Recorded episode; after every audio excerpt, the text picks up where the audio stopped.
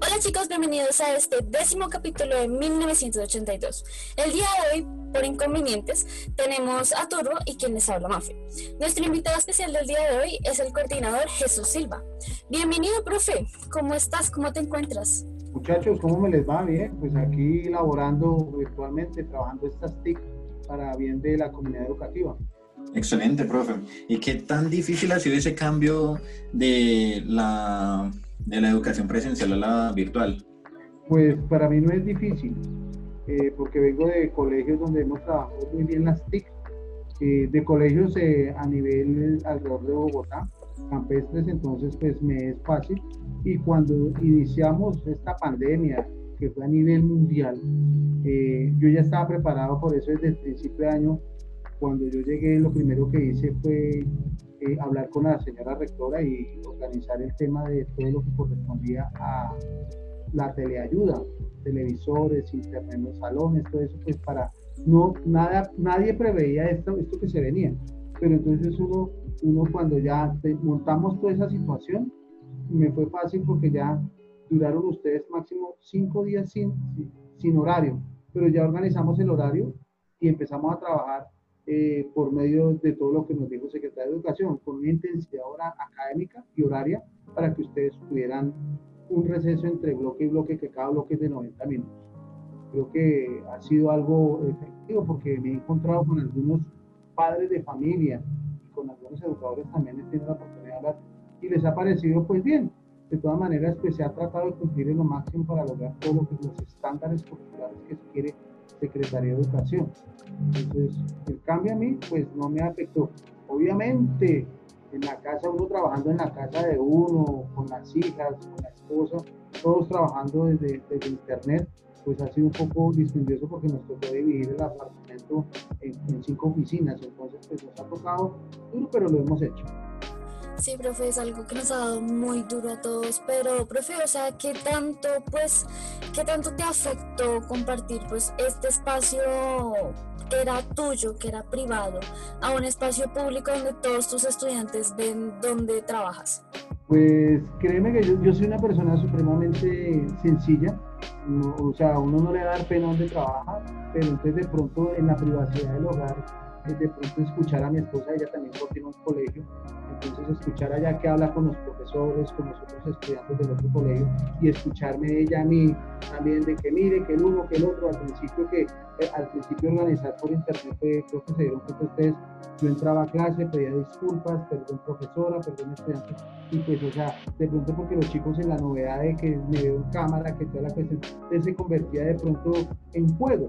Entonces para mí eso era no imponer porque yo no impongo, simplemente sugiero que deberían de haber hecho esto, esto. Y pues creo que las cosas van funcionando muy bien. Y yo pues eh, por el medio de este, de este programa quiero felicitar a mis estudiantes, a mis profesores por la colaboración. No faltan los, los brotes de indisciplina que, que, normal en la edad de los chicos.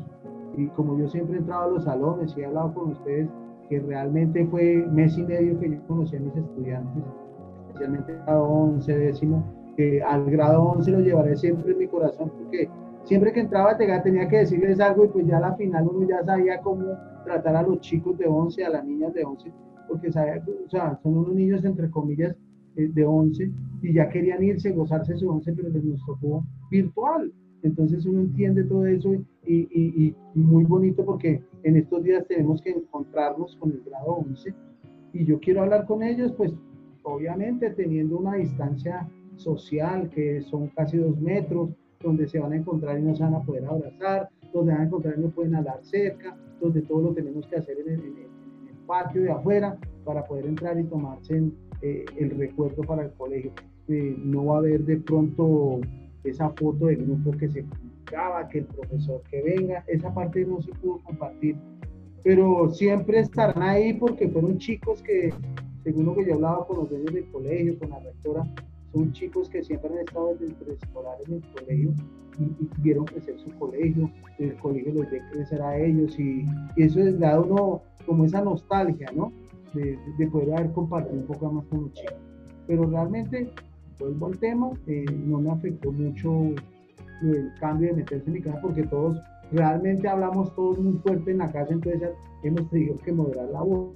Creo que eh, hemos tenido que moderar la voz porque la, si hablo duro la tapo a mi esposa, ella que está hablando con los profesores, o mis hijas que están en la universidad también virtual, entonces tapo, entonces se convirtió cada cuarto en una oficina. Entonces a mí me toca en la sala, a mi esposa en el cuarto, a las niñas que van en su cuarto, entonces a mí me toca afuera, pues, porque me toca. Yo tengo allá mi, tengo ahí mis cosas y organizo las cosas. ¿De acuerdo, hijitos? Sí, todo con orden. Pero ¿cómo ha evidenciado la transición de ser coordinador en épocas de pandemia teniendo en cuenta factores como la casa, los hijos y otras actividades que realiza en su espacio privado? ¿Y cómo ha sido eh, llevar su labor? ¿Ha sido difícil, fácil en este nuevo método? No, eh, realmente yo llevo exactamente 30 años dirigiendo y organizando planteles educativos en el, en el Estado, a nivel privado. Mi, mi, mi recorrido es de, la parte directiva ha sido siempre la mayoría en, colegios privados. He estado también con convenios a nivel estatal y pues no me ha sido difícil porque yo, yo tengo una, una, una virtud, pienso que es una virtud que organizo, yo primero planeo, organizo, ejecuto y evalúo.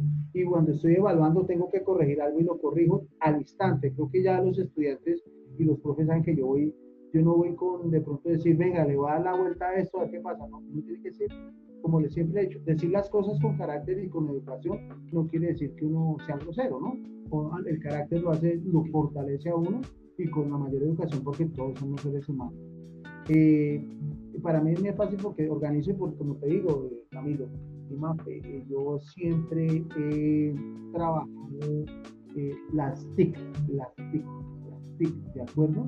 esas TIC que siempre, y es más, Colombia, eh, yo, Colombia es uno de los países de Latinoamérica que está manejando después de Argentina las TIC muy bien.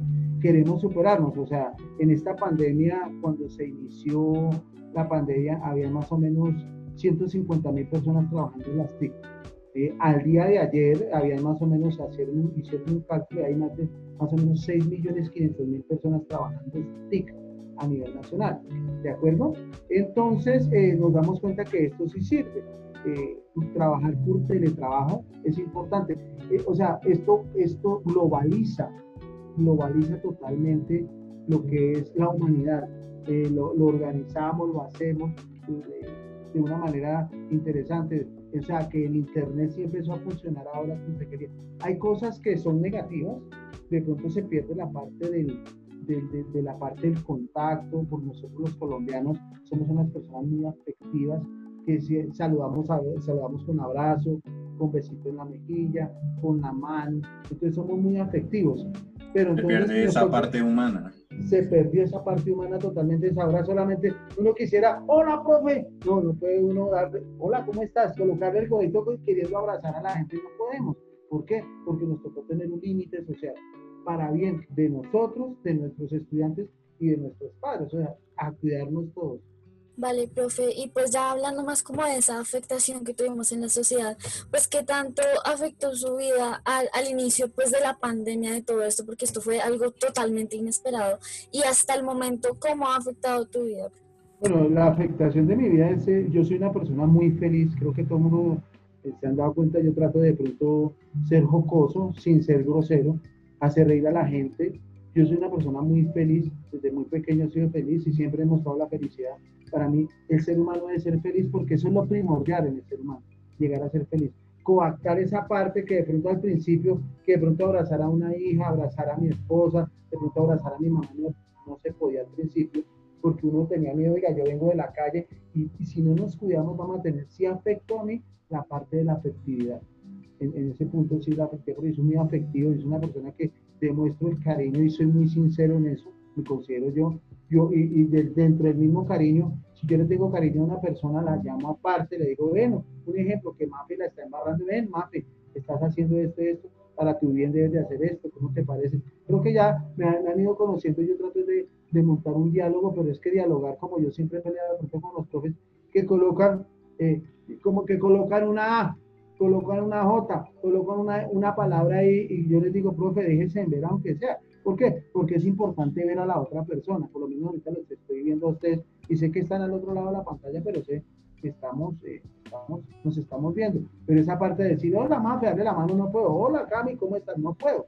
¿Por qué? Porque pues, se perdió esa parte, eso se ha perdido y eso lo afecta a uno en un país que es totalmente alegre, somos muy alegres los colombianos, entonces eso afecta bastante. Y profe, pues, ¿qué opinas también de la nueva normalidad que se ha dado pues, con esta pandemia? Pues realmente se llama, es una, una, una normalidad económica, se llama, más no por el cuidado. Me parece irresponsable a mí totalmente de que de pronto nuestros gobernantes, sea del partido político que sean, tomen la decisión de que vayan, abran el comercio y, ahorita a finales de este mes se van a dar cuenta ustedes como estudiantes, como todos, dar cuenta de la cantidad de cosas que van a suceder, cuántos muertos, cuántos muertos tendremos que entregar a la gente por la irresponsabilidad. Mira, yo, yo, yo soy una persona que, que escucho muchas noticias, que yo leo mucho y, y, simplemente me di cuenta, China no tiene casi ya COVID, porque ellos son personas disciplinadas. Nosotros los latinos somos folclóricos entonces ya abrieron y ¡bum! todo el mundo salió de Bogotá, eso en ese puente salió todo el mundo y, entonces paseo de olla, piscina, no sé qué, y cuántos llegaron afectados. ¿Y qué va a pasar dentro de 15 días? Se van a acordar de mí, se van a subir. El problema es que empieza a caer la curva, ¿por qué? Porque ya no están haciendo tantas pruebas, pero se van a dar cuenta todo lo que va a pasar en los hospitales.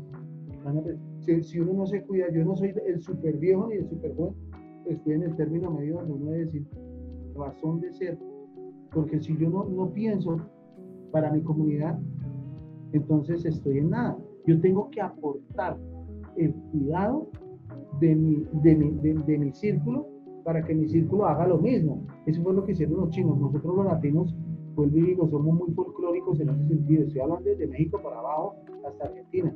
Pero nosotros los colombianos somos muy frescos para, unos fresquísimos. Todo, ah, eso no pasa nada. Claro que sí pasa y está pasando y, va a pasar. Entonces, eso es irresponsable de parte del Estado. Ya, no importa que sea la alcaldesa, que sea el presidente, que sea el secretario de Educación, que sea el ministro de Salud, quien sea. Entonces están, mire, hoy estaba escuchando que no, que van a acabar, van a acabar totalmente lo que corresponde al pico y placa. Entonces, ¿cómo se va a llenar el, el transporte? El transporte en Bogotá se vuelve demasiado masivo y va a haber mucho contaminado porque la gente, mire, y nomás uno se da cuenta en los, transportes del CIP, ¿se usted cuenta? Pasa una buceta, uno en el carro, va en el carro uno, y eso va lleno, porque hay gente que ya no usa ni tapabocas, se fresqueó la gente, entonces eso falta de, me falta un punto irresponsable por parte del Estado. Nosotros como colegio sí estamos haciendo todo lo que corresponde a, a a, ese protocolo y esos protocolos hay que hacerlos cumplir. Por eso el día que nos encontremos en un voy a hacer como siempre. Venga muchacho, tiene que hacerse ahí. ¿Por qué? Porque si yo no lo cuido y si usted no se cuida, va a llegar a su casa y va a tener un problema porque de pronto a COVID. De pronto hay algunos estudiantes y algunos padres de familia del colegio tuvieron y aún tienen COVID. Entonces hay que tener mucho cuidado porque esto no son mentiras. Esto es real, esto es una enfermedad real que, sea, que es biológica, porque esto fue una guerra biológica. ¿Sí me entiende? Entonces, al hacer una, una, guerra biológica, la sociedad a nivel mundial se unió para combatir y no hemos descubierto una, una cuestión que, que sea sana. ¿Sí me entiendes? Que no, que Rusia, que Francia, que Estados Unidos, que Inglaterra ya tienen la vacuna y hasta misma China. ¿Dónde está que no la vemos? Entonces, para, para, ah, mientras que no esté la vacuna, tenemos que cuidarnos. Cuando ya me vacunen a mí los vacunen a ustedes, ahora sí puedo salir a mi sociedad. Entonces, es algo que se va extendiendo y, esto no es para que ya ahorita en enero entramos otra vez a clase, no, todo va virtual. Esto es virtualidad todavía hasta que nos demos la porque si nosotros no cuidamos a nuestros estudiantes, a nuestros hijos adoptivos, porque ustedes yo los considero hijos adoptivos, que cuando uno le dice a un estudiante, hermano, ¿por qué hace esto? Mi hijo, mire, hijo, simplemente como hace, mire, porque uno se preocupa por ustedes, porque hay algo importante. Sus papás soltaron la responsabilidad tutorial en nosotros los educadores. Y entonces, si usted la embarra en el colegio, adivine quién lleva, quién lleva el problema. Es el colegio y el profesor y empieza una, una cantidad de procesos y al final un problema. Entonces, debemos de cuidarnos, ¿de acuerdo? Sí, claro, eso ya es más conciencia social de no salir a la calle eh, cuando, cuando hay aglomeraciones, salir sin el tapabocas, sin su de manos, etcétera, etcétera. Eso es eh, un comportamiento social. Lo podemos también asociar con las competencias ciudadanas que son el conjunto de conocimientos, de habilidades cognitivas, emocionales y comunicativas, el sabernos comportarnos como tal en la sociedad. Y ahora, ¿cómo comparas la pandemia con el comportamiento social? Bueno, la pandemia es, eh, eso, eso simplemente es como cuando decían nuestros papás y nuestros abuelos, una sola manzana daña todo el mundo. Hay que sacar la manzana dañada para que dañe el mundo. Eso quiere decir, pero entonces, de acuerdo a los protocolos, a los protocolos, entonces uno tiene que escuchar. Yo por eso los escucho siempre. Venga, ¿qué pasó? El por qué, el para qué, el cómo. El nombre del colegio Instituto Mayéntico es pregunta y pregunta abierta. Si yo le digo, venga, Camilo, la estás embarrando por esto y esto, venga, siéntese hablemos. ¿Qué pasó? Y usted me va contando y yo voy, yo voy, oiga, sí, sí tiene razón. Pero mire, mi punto de vista es esto. La pandemia fue simplemente algo que brotó y, y por no controlar en las fronteras internacionales se volvió esto a nivel mundial. Duramos solamente, el primer caso se dio en China en el mes de noviembre del 2019. En menos de 12 meses ya fundió a todo el mundo. Marzo, o sea, noviembre, diciembre, enero, febrero, en 5 o 6 meses, el mundo entero estaba unido tratando de combatir Entonces, a nivel social comparamos la sociedad con eso. Cuando hay una persona que de pronto, mm, valga la redundancia y disculpen lo que voy a decir, es simplemente llegó y conocemos un, familiar, un amigo, que de pronto está en la drogadicción. Y uno trata de ayudarle y trata de ayudarle, pues estamos, somos, somos tan contentos y nos cansamos. Eso, es lo que está pasando ahorita en Colombia. La gente ya está cansada de ponerse el tapabocas, cansada de que poner protocolos y ya se fresquean y no les va a pasar nada. Realmente, en mi familia han muerto tres personas de COVID tres personas, dos médicos y, un profesor murieron de COVID. ¿Por qué? Porque no se supieron cuidar, porque no supieron sus, protocolos, y más médicos que están en primera línea, no se le dio, pero de pronto ellos tenían enfermedades como tensión alta, eh, tenían eh, diabetes, eh, tenían problemas a nivel endocrino, entonces eso no afecta. Nos estamos dando cuenta que esa pandemia o ese COVID-19 lo que hace es afectar los órganos principales y atacar los pulmones. ¿Qué hace eso? Infla los bronquios y por eso es que le formulan a, la, gente que vaya a tomar aspirineta, porque eso es un anticoagulante que llega y de, delíe totalmente para que no se forme ahí. Bueno, eso es a nivel medicinal y pues no estamos, la, la pregunta no es a nivel medicinal, sino simplemente si fallamos en ese sentido y lo comparamos. Y, profe, ya hablando de otros temas, pues, ¿cómo va ese proceso de alternancia? Bueno, la alternancia en el colegio eh, es algo que, de acuerdo al Secretaría de Educación y Ministerio de Educación, se toma para los, para los para los colegios que quieran. Pero resulta y parece que nosotros ya hicimos la encuesta. Del 100% del colegio, el 92% dijo no a ir al colegio. El 8% dijeron sí. Entonces estamos en esa pelea con el 8% porque el Secretaría de Educación nos dice, tienen que ir. Y nosotros decimos, no vamos a ir porque los protocolos, uno hace todos los protocolos, pero entonces el problema está es que llega un estudiante a clase, entonces a la hora de descanso no puede comer. Tiene que tener dos y no se puede vender nada en la cooperativa, o sea usted tiene que llevar su alimento. ¿Cierto? Y entonces los chicos, yo al principio yo les decía, venga, aquí comparten todo, chévere los unos se cruzaban la cuchara con todo el mundo en la hora del restaurante, yo me daba cuenta, pero eso era normal porque uno lo hacía también cuando era estudiante. Eso es, eso es afectividad y eso es parte del cariño que se sienten entre compañeros de más de grado décimo, once, no en todos, se siente, porque uno a la final, uno tiene, una uno, uno tiene una, un afecto por un compañero, por una compañera.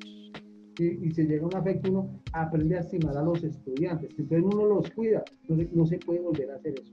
Entonces tiene que tener una distancia de dos metros para la hora del descanso y para subir no se puede subir una escalera como siempre, cada uno de a dos metros, o sea, para entrar al colegio a las seis y media tendríamos que llegar, esos, ese 8% tendría que llegar por ahí tipo 6 de la mañana, hacer los formatos en un montón de espacios, hacer ir a todos los profesores y todos los profesores tienen que dictar la clase del salón con el computador.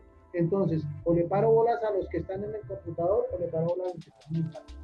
Entonces, un montón de cosas que es, una, es un protocolo y es un desgaste mental, es un desgaste físico, es una, logística terrible para dictar 90 minutos o 60 minutos de clase. Entonces, en este momento el plantel educativo no, no ha dicho no, no ha dicho sí, pues se hacen los protocolos, pero el 100% estamos diciendo 90, no. Los papás son muy conscientes en el colegio de que no es porque yo, yo, yo, yo si mis hijas estuvieran en, en, en bachillerato, es duro lo que voy a decir, pero lo digo. Prefiero que pierdan un año y no me pierdan la vida. Porque lo que pasa es que los chicos son, eh, son los chicos que llevan el virus, son portadores.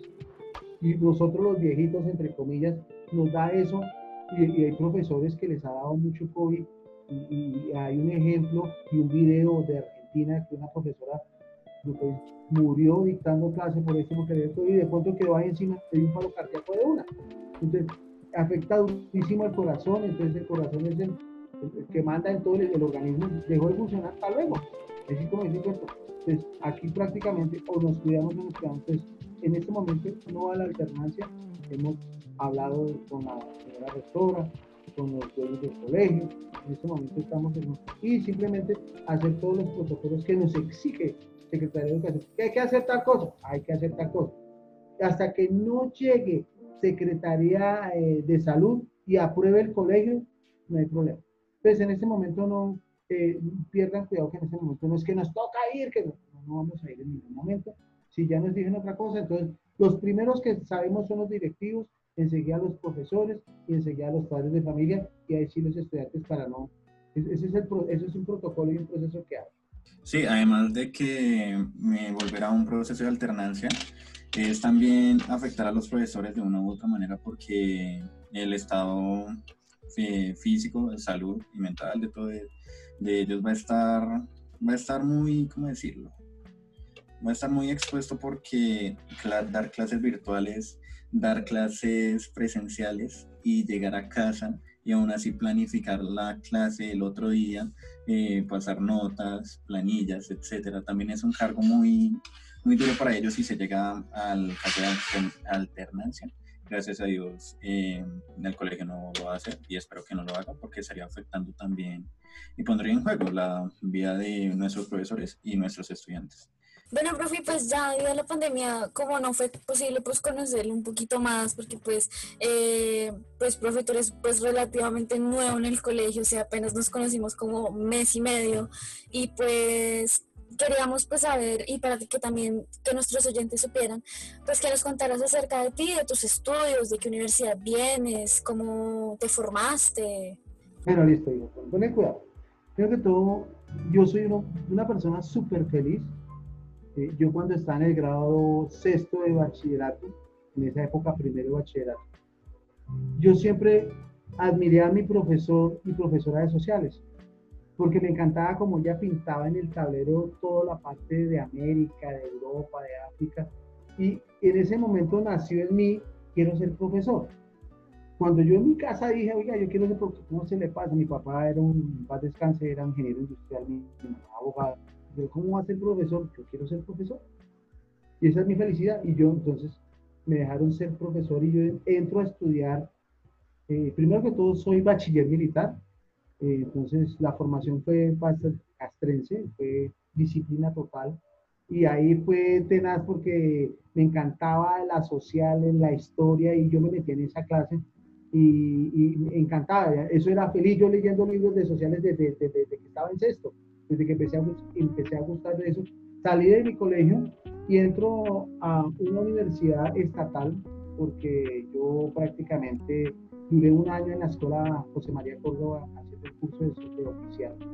Y mi papá, un señor muy recto, muy disciplinado, y usted y yo, él me paga la entrada a la escuela y cuando voy a salir, mi papá me va a retirar de eso porque eso no es lo mío, yo no quiero eso, no sé qué, eso no es mi sueño, eso no es nada. Haga lo que quiera, pero ya la disciplina fue, usted verá qué hace. Yo salí y busqué cupo donde, donde hubiera sociales. Entonces yo me puse a andar y encontré una universidad del Estado, que es la Universidad Francisco José de Caldas, la Universidad Distrital conocida, y entré a estudiar ciencias sociales ahí. Y me encanté, me, aún me enamoré más de la carrera porque... Pero entonces ahí es donde viene el cuento. Yo vengo de un, de un colegio totalmente militar donde uno dice la democracia es esto, esto, esto, y yo encuentro un arraigo totalmente izquierdoso y yo me pongo en la mitad, ni para aquí ni para allá, no me voy a poner a pelear con nadie. Yo simplemente voy a hacer mis cosas y voy a salir adelante. Eh, termino esa carrera y en, en, los bares dictando mis clases cuando tocaba de pronto en los colegios, eh, entré a trabajar, me fue muy bien como profesor. Duré un año como profesor y a mí una, una rectora de un colegio bastante grande que ya pues eh, la rectora pues está subió ya a los cielos o no sé a dónde subiría. Entonces simplemente eh, me dijo, venga, profe, usted tiene virtudes para ser directivo docente. ¿Por qué no entras a estudiar en tal universidad administración? Entonces me fui a la Universidad de La Sabana y miré el pénsul académico y podía homologar materias y toda la cuestión. Y entré a estudiar a la Universidad de La Sabana Administración y Supervisión Educativa. De ahí mm, fue un récord porque venía de, de una universidad donde, donde, donde era todo a, pulso, a, lucharla, a sacar mejores notas, a hacerse. Cambio allá en la Universidad de La Sabana, pues es un poco más eh, relajada la cuestión, todo que y siempre mi promedio fue 4.5, 4.8, 4.95 en la Universidad de La Sabana. Y le digo, yo en inglés era, no era el mejor, pero me ha servido el inglés porque lo medio leo y lo medio entiendo. Y de ahí la universidad me gana una beca por el promedio para estudiar en la Universidad de Navarra en España, tres años, y fui a estudiar talento humano, que es lo que yo, eh, o sea, el proceso que yo tengo en el colegio, y, yo sé que eso no se en un año, y más conociendo yo a mis muchachos de 11, porque yo quería estar más al pendiente de los chicos de 11, porque digo, los niños de décimo y noveno, los que vienen atrás, tienen de pronto más eh, tiempo para conocerlo a uno y yo quería, pero desafortunadamente nos cogió a esto en un puente. ¿Se acuerda que salimos a marzo a un puente y no volvimos? En ese puente dijeron esto, dijeron esto, dijeron, hablábamos con los profes, son 15 días. Cuento, ya llevamos 7 meses en esto, se acabó el año y vamos a iniciar el próximo año en las mismas, según lo que vemos aquí, según lo que uno ve las estadísticas, según por la salud de la misma comunidad educativa está apenas volver a decir, venga, nos sentamos en los salones, va a tocar, pero entonces ya nos dicen que toca entonces que en febrero. Yo calculo, calculo que por ahí en marzo o, después de la, primera, de, la Semana Santa de, del mes del, 21, del 2021. Y yo quería conocer un poco más, pero poco a poco hemos ido hablando con algunos muchachos por este medio, con algunas niñas, y ya ellos más o menos me conocen que yo y yo, yo voy en el carro y de pronto me encuentro con un muchacho de 11 paros, lo saludo pues con el, debido, con el debido protocolo y cuando nos encontramos pues los veo, cometen un error, uno trata de estar como venga, venga, yo estoy con ustedes, pues no es súper amigo, ¿no? Dentro de las normas, ¿de acuerdo, hija? Listo, profe. ¿Y cuál fue su reacción al saber que nos íbamos para cuarentena? De que ya las clases iban a ser virtuales. Pues la reacción fue, inicialmente tocaban organizar un nuevo horario, eh, primero que todo para, para que hubiera, o tocó planear un nuevo horario, tocó organizar un nuevo proceso, teniendo en cuenta los estándares curriculares que nos decreta Secretaría de Educación y Ministerio. Y todo lo que diga el, lo que diga el DILE, nos tuvimos que hacer, eh, reunirnos con la propia norma. Los profesores estuvieron trabajando con nosotros casi ocho días, más de ocho días en el, en el colegio, dictando las clases desde para el móvil, yo estaba organizando todo y preguntando a los profes quiénes tenían computador y ya se abrió por Zoom la situación. ¿Por qué? Porque por Zoom tenía más herramientas para trabajar que no las otras, las otras plataformas. Y entonces empezamos en el trabajo. Y mire que los profes lo han hecho muy bien. Algunos profes no manejan muy súper bien los sistemas, pero ya esto ya se acostumbra a uno. Mire, nosotros, nosotros los seres humanos a los 21 días de haber hecho una actividad nos acostumbramos. Entonces ya nos acostumbramos y ya nosotros decimos, nos falta salir a encontrarnos nuevamente con nuestros estudiantes, nos falta eh, encontrarnos con mis profesores, porque para mí no son los profesores, son mi equipo de trabajo, son mi, mi engranaje para que las cosas salgan bien. Y para que todo salga bien, para que, o sea, todo esto lo hacemos es para que el estudiante se sienta feliz, que trabaje desde su casa tranquilo, que bueno, que hay chicos que se levantan a veces y, y se presentan en esas pantallas medio peinados, medio bañados, a veces, a, veces desayunando ahí, apagan la cámara, una cantidad de cosas que uno se crearon unas normas, pues para que haya una convivencia sana, es que llegue una convivencia. Y yo pienso que la disciplina y la convivencia debe ser con amor. Eso me lo enseñaron hace muchos años y yo siempre no es decir, hola corazón, mi vida, no, no, yo no soy de ese tipo de afectividad, yo soy más, hola hija, tal cosa, tal, tal, lo máximo que le puedo decir es hija o hijo, que eso es mi palabra de, de, de, afectividad, porque hijo es una cosa muy grande, es una cuestión donde uno, ¿cómo forma uno a sus hijos? Con amor y respeto. Eso es lo que yo hago, amor y respeto con mis estudiantes. Y como dijo Camilo, sí nos cambió la vida y nos cambió mucho a todos, no solamente a, a los padres de familia, a, los, a todo el globo. ¿Listo? Listo, profe. Entonces, ¿alguna reflexión que nos quieras compartir ya para finalizar? Bueno, la reflexión de, los invito yo a mis estudiantes del Instituto Mayéntico, siempre uno tiene que ser, construir ese sueño que usted tiene, esa meta que usted tiene, siempre hágala con felicidad. Si usted no es feliz, pues grave, eh, hay muchachos que confunden la felicidad con el amor. Pues yo, o sea, el amor es importante porque créame que es querer a otra persona, pero el amor no es ir a conseguir una pareja y por culpa de la pareja llegar y, y meterme en problemas, 10 mil problemas. Eh, no, es ese amor espiritual que uno emana por el ser humano, donde uno siente afectividad por ellos. Solamente con verlos uno dice, este muchacho es tierno y es amor o esta niña es una niña muy dura. Entonces uno trata de meterse en el cuento de la espiritualidad, del alma, de, esa conciencia que se debe crear. Entonces yo los invito a, mis estudiantes, a mis profesores y a los oyentes, sean felices, pero con respeto. Cumplan sus sueños y nunca jamás dejen de soñar, porque si el ser humano deja de soñar, pues vinimos para dar una vuelta a montarnos en, un planeta, en, un planeta o una nave espacial Tierra a pasear usted tiene que venir a hacer y dejar un proyecto de vida real que sus, hijos, sus nietos, sus bisnietos digan, oh, yo tuve un abuelo, tuve alguien que me formó y me educó y dejé un legado. El legado no es plata. Para mí la plata no, no es importante. Para mí el legado es el amar, el pensar y el saber hacer. Para mí ese es el legado. Y pues lo dejo con, una, una, una frase. Que Dios los bendiga. Muchas gracias, profe. Bueno, gracias también por esa reflexión y esos consejos pues tan bonitos. Y bueno, profe, sabes que, Cordy, sabes que eres bienvenido siempre al programa. Muchas gracias. Y bueno, para nuestros oyentes no olviden seguirnos en 1982 Raya al Piso y M Raya al Piso. Y nos veremos en un próximo podcast. Cuídense mucho.